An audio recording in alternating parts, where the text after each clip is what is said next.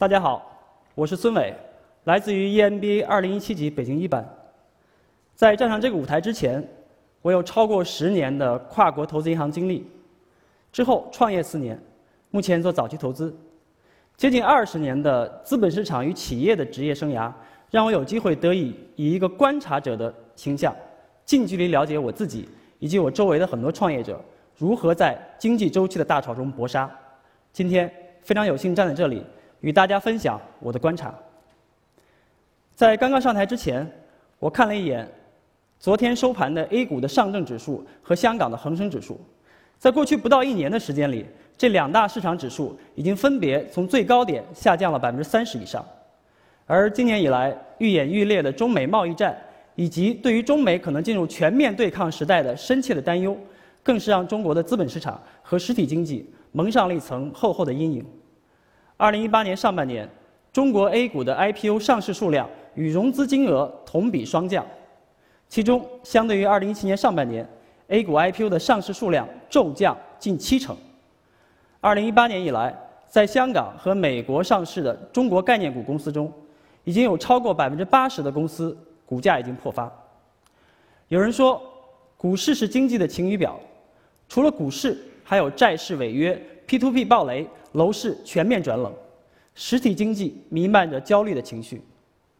近来有不少讨论经济形势的文章在朋友圈广泛传播，当然很多已经被毫无悬念的四零四了。其中有一篇文章名字叫做“裁员潮滚滚来”，几乎一夜刷屏，让朋友圈里的很多创业者心有戚戚。数据显示，二零一八年第二季度，小微企业的用人需求较第一季度。平均下降百分之二十六点六，中小企业陷入困境，巨头也未能幸免。根据财经杂志的报道，在十月八号恒大集团的会议上，许家印宣布全集团停止招聘，开始精兵简政，而万科更是喊出了“活下去”的悲情口号。一时间，中国的民营经济发展陷入了改革开放四十年以来前所未有的困境。让我们来看几个有意思的指标。第一个数据，汽车销量。二零一八年下半年以来，中国的乘用车销售连续三个月出现负增长，二零一八年九月更是同比下降百分之十二。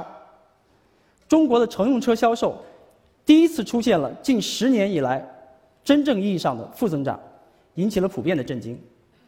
震惊是有原因的，汽车是个产业链很长的行业，覆盖了钢铁、石化、橡胶。旅游、保险等上下游产业，如同房地产一样，是拉动经济增长的引擎行业，其重要性不言而喻。第二个数据，电影票房，进入2018年以来，中国的电影市场持续出现破纪录的现象，电影票房突破50亿，用了50天，比2017年少了10天；突破400亿，仅仅用了217天，比2017年整整少了30天。作为解读这个数据的背景信息，在过去几十年，美国出现了大大小小七次经济不景气，其中有五次电影票房不降反升。在2007年的次贷危机中，美国本土和海外的电影票房是第一次创了历史新高。第三个数据，空调销量。2018年8月，在夏天最热的时候，中国的家用空调销售。出现了百分之二十九的剧烈下浮，这是一个断崖式的下跌，而消化家庭空调的主力军是新房，没有新房入市，自然也就没有地方安置空调。第四个数据，方便面销量，近几年受到外卖市场的持续冲击，中国的方便面销售持续萎靡，今年方便面终于雄起了一次。尼尔森数据显示。二零一八年上半年，中国的方便面销售同比上涨百分之五点九，在失宠了近五年之后，方便面又一次抬起了傲娇的头颅。有人说，历史总是惊人的相似，只是戴着不同的面具出现。在所有冷冰冰的数据背后，所有的疑问集中到了一个问题：下行周期真的来了吗？在回答这个问题之前，我们先来缅怀一位四十四岁英年早逝的经济学家周金涛先生。周总生前是中信建投首席经济学家，因为对经济周期的深入研究而被世人所知，被称为“周期天王”。周金涛先生成功的预测了07年的次贷危机，2013年提出了房地产周期拐点，2015年成功预测了全球资产价格动荡，并在2015年底预言中国经济将于2016年第一季度触底。可惜天妒英才，周金涛先生于2016年12月因病逝世。他常说的“人生发财靠康波，人生就是一场康波”，都已经成为名言，被广为流传。斯人已逝，我们认为纪念周金涛先生最好的方式就是深入研究他对经济周期的观点，并以此为借鉴。愿逝者安息。所谓康波周期，是一九二六年。俄罗斯经济学家康德拉季耶夫提出的一种为期五十到六十年的经济周期理论。康波理论的核心观点就是，全世界的资源商品和金融市场都将按照五十到六十年的周期进行波动。在二零一六年初的一次小范围的沙龙聚会上，周金涛先生做了一场主题演讲，名为“人生就是一场康波”。在这篇雄文中，周金涛先生。对经济周期理论进行了高屋建瓴的分析，具体内容不再赘述，感兴趣的同学可以找来读一下。根据他对康波理论的深入研究，在这篇文章中，周总提出了一个重要观点，他认为未来十年注定在萧条中度过。中国的 A 股市场貌似沿着周总的预测进入了一个衰退期，但是反观世界第一大经济主体美国，2018年7月之后。道琼斯指数一骑绝尘，二零一八年九月二十一日达到了历史新高。作为全球第一和第二大经济体，中国和美国的股指互为反向指标，所以对于康波理论的解读是否完全精确还有待商榷。而股指也不是唯一的指标，但是信心是比黄金更珍贵的东西。在座的各位大多来自企业界，我想在过去的几个月，可能你们跟我一样。都处在忐忑和焦虑的情绪当中。有一个数据，北京市的人均寿命八十二岁，仅次于上海，居全国第二位。从个体的角度来说，八十二岁的人生也仅够经历一次康波周期。如果我们认同周总对康波理论的研究，那么下一个问题可能变成了：面对这个滚滚而来的大时代，作为个人和作为企业，如何穿越下行周期？并且在周期中找到个人的小确幸和企业的生存之道。阿里巴巴内部有句名言：“不为失败找借口，只为成功找理由。”在任何恶劣的经济环境下，都会有企业穿越周期。我们现在耳熟能详的很多国际大公司，包括杜邦、百事可乐、迪士尼，都崛起于1930年代美国经济大萧条时期。我们必须认识到，蒙眼狂奔、水大鱼大的时代已经一去不复返了。基于人口红利发展模式的日渐衰退，在当下，回归、出清、重塑变成了新的主题。回归商业本质，从关注外在风口到关注内生业务；出清历史包袱，从粗放发展到精细运营；重塑商业模式，从关注指数级的增量市场。到深耕存量市场，存量周期之后，会有新的外力打破现有平衡，重塑新的增量市场，重启增长周期。但是，在当下，首要的问题是活下去，活过周期。如何穿越下行周期呢？在这里，我们给出三个小的建议。第一点，保持足够的乐观和悲观。保持足够的乐观。坚持做自己喜欢做的事情。在过去的创业和投资的过程中，我发现周围有很多的创业者和他们的创业方向，有的是 To C 模式，有的是 To B 模式，还有很多是 To VC 模式。尤其是在增长的红利存在、流动性相对充裕的上行周期里，很多创业者追逐风口，投资人喜欢什么，他们就做什么。但是在漫长的冬天里，最幸运的人是那些坚持自己。所热爱的事情，并且为之付出努力的人，如同日本的寿司之神小野二郎，用了五十年时间只做了一家寿司店，但是却穿越周期做到了极致。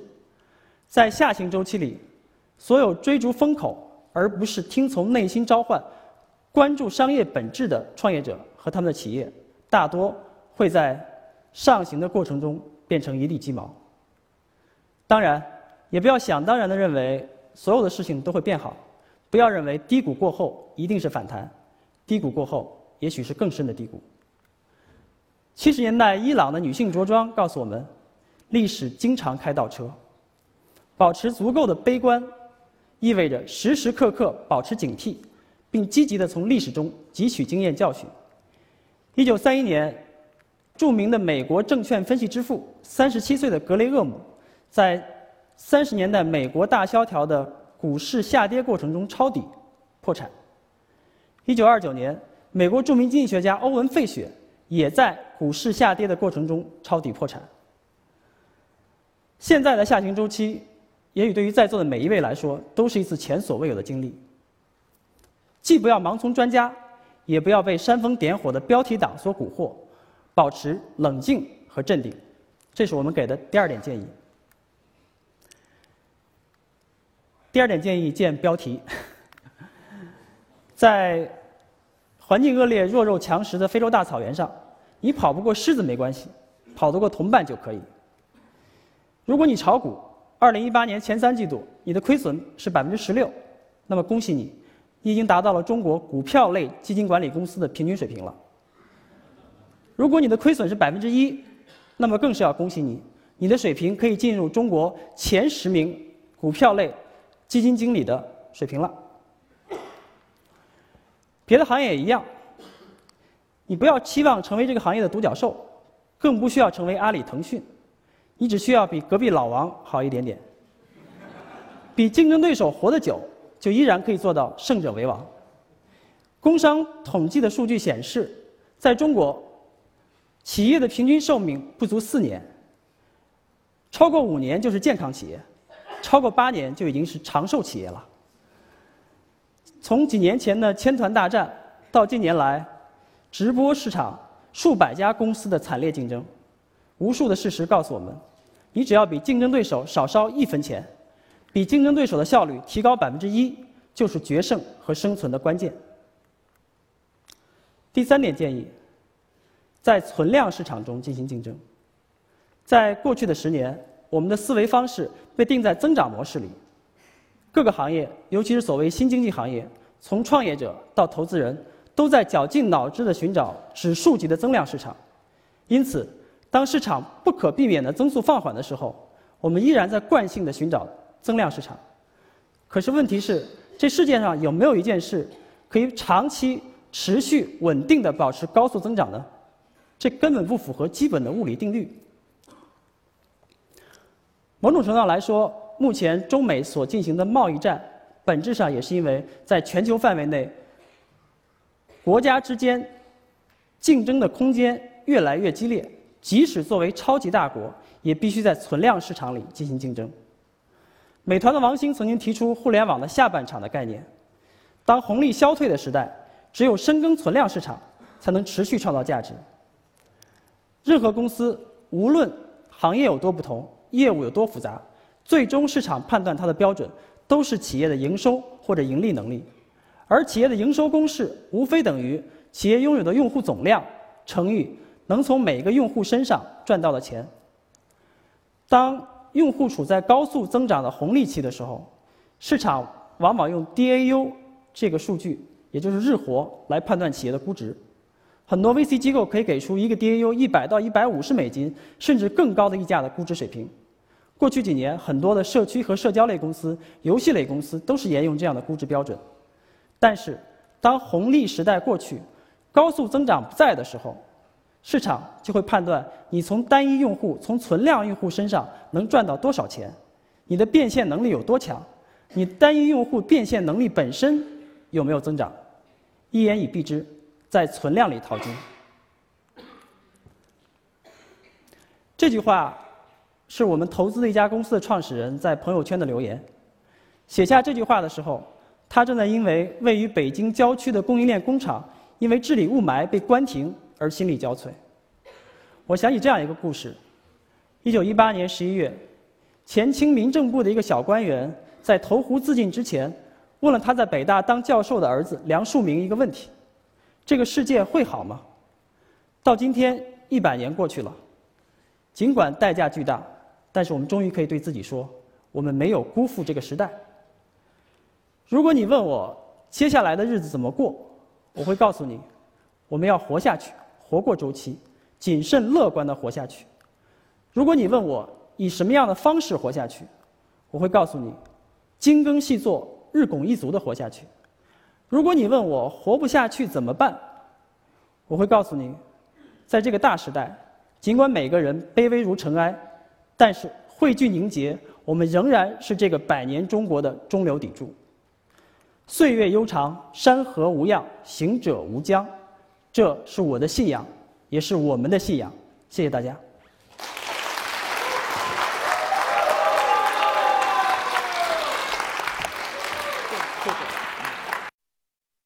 感谢孙伟为我们带来经济新常态背景下的思索和出路。中欧课堂的精彩，很多来自于同学的专业经验分享和教授的学术思维碰撞。